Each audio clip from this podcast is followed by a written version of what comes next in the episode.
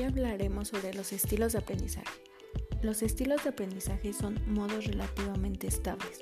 De acuerdo con los individuos, adquieren y procesan la información para actuar y resolver problemas.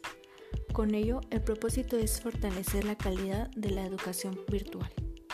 Se necesita la experiencia correcta, observación reflexiva, conceptualización abstracta y experimentación activa.